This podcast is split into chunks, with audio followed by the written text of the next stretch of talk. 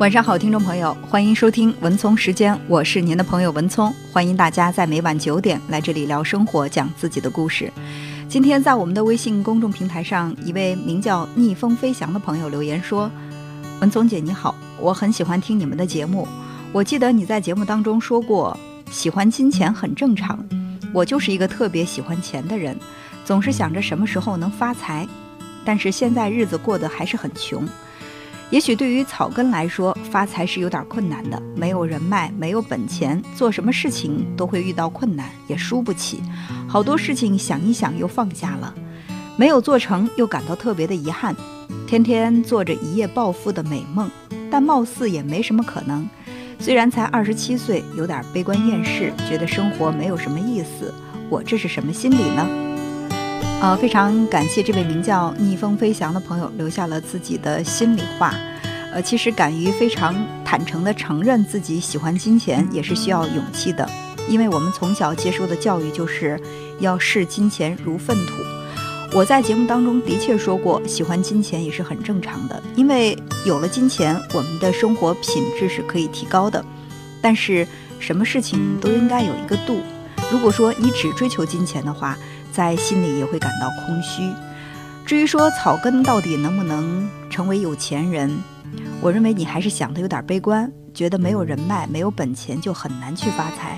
其实也有很多有财富的人，他们就是白手起家，也都是草根出身。首先，我们来听听石油大王洛克菲勒的创业史。石油大王洛克菲勒的创业史。在美国早期富豪中颇具代表性。菲勒出生在一个贫民窟里，他和很多出生在贫民窟的孩子一样，争强好胜，也喜欢逃学。但是与众不同的是，菲勒从小就有一种发现财富的非凡眼光。他把一辆从街上捡来的玩具车修好，让同学们玩，然后向每人收取零点五美分。在一个星期之内。他竟然赚回一辆新的玩具车。菲勒的老师深感惋惜地对他说：“哦，如果你出生在富人的家庭，你一定会成为一个出色的商人。但是这对你来说已经是不可能了。你能够成为街头商贩儿就不错了。”菲勒中学毕业之后，正如他的老师所说，他真的成了一名小商贩儿。他卖过电池、小五金、柠檬水。每一样都经营得得心应手，与贫民窟的同龄孩子相比，他已经算是出人头地的了。但是老师的预言也不全对，菲勒靠一批丝绸起家，从小商贩一跃而成为大商人。那批丝绸来自日本，数量足有一吨之多。因为在轮船的运输当中遭遇了风暴，这些丝绸被燃料浸染。如何处理这些被浸染的丝绸，成为了日本人非常头痛的事件。他们想卖掉，但是却无人问津；想运出港口扔了，又怕被环境部门处罚。于是日本人打算在回程的路上把丝绸抛进大海里。港口有一个地下酒吧，菲勒经常到那里去喝酒。那天，菲勒喝醉了。当他步履蹒跚地走过几位日本海员身边时，海员们正在与酒吧的服务员说起那些令人讨厌的丝绸。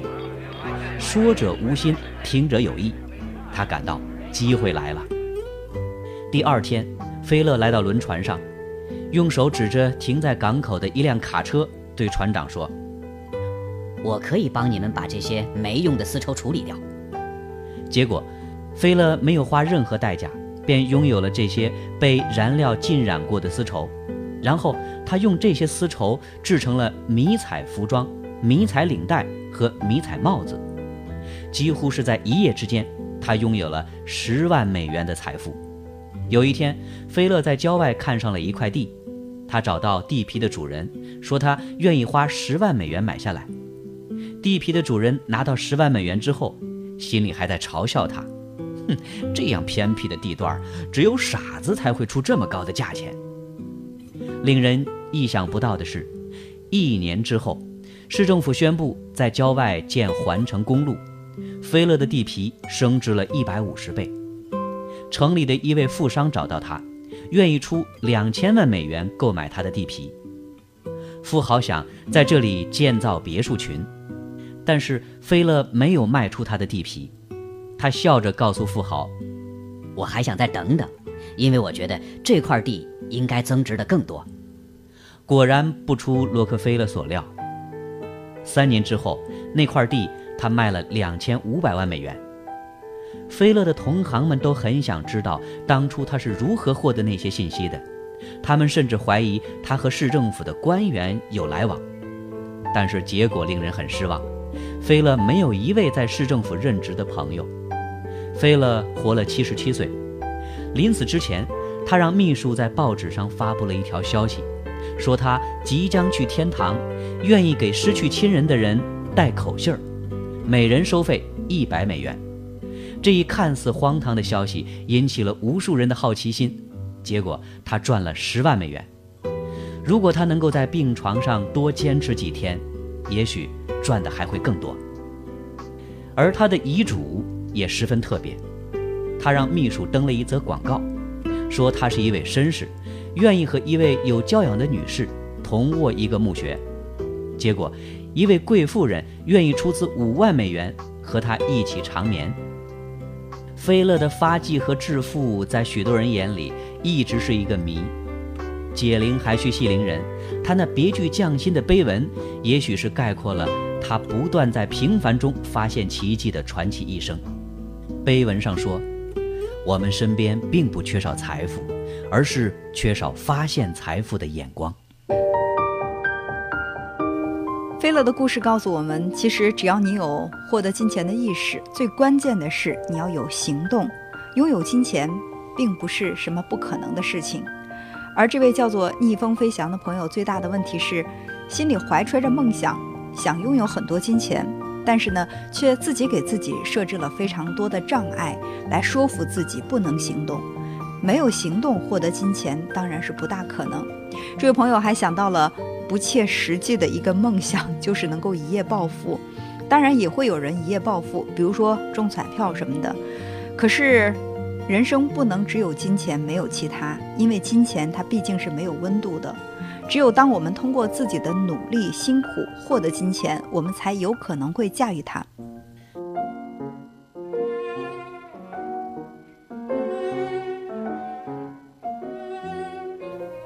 一位年轻人身无分文，穷困潦倒，成天无所事事，东游西逛，靠别人施舍过日子。眼看着冬天来了，人们已经开始穿厚重的棉衣，而他还是穿着一身又脏又破的单衣，蜷缩在别人的屋檐下，冻得浑身直打哆嗦。一位先生对他说：“你看上去不过二十岁，身体强壮。”为什么不去找点事来做呢？年轻人说：“我也想干事儿，可是没本钱呐。”这位先生从自己口袋里掏出一叠钱，塞到他的手里，说：“去吧，好好干。”年轻人千恩万谢，拿着钱走了。又过了些日子，那人又回到了屋檐下，身上还是那身又脏又破的衣裳。先生给他的钱。已经花光了，雪花纷飞，天气越来越冷。他紧紧地抱着双臂，浑身像塞糠一样打得颤。先生又问他：“小伙子，你有强壮的身体，为什么要这样的过日子呢？”年轻人打着哆嗦，可怜巴巴地说：“有什么法子呢？我太穷了。”先生说：“我昨天在医院里遇到一个病人。”他非常富有，却快要死了。他想用金钱和你交换一些东西，我不知道你愿意不愿意。年轻人眼光暗淡地说：“哎，有什么东西我可以跟他交换呢？”先生说：“他想用万两黄金换你的四肢，你乐意吗？”年轻人坚决地摇摇头。他愿意用十万两黄金换你的心脏，你同意吗？啊，这不是要我的命吗？绝不！年轻人把双臂抱得更紧了。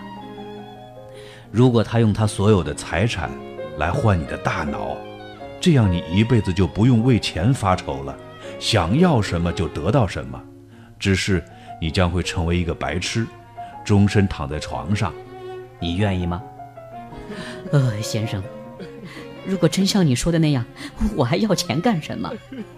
年轻人痛苦地揪着自己的头发说：“先生脱下自己的长袍，披在年轻人身上，抚着他的肩头说：‘孩子，你缺少钱，却拥有这么多用金钱也买不到的财富，为什么要自暴自弃呢？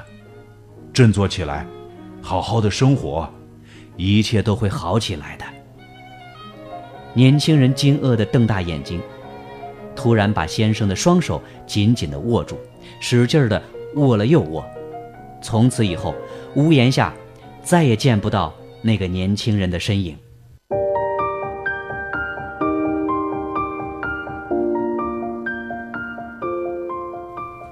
我想，这位名叫逆风飞翔的朋友，和故事当中的年轻人一样，并不是说只想要金钱。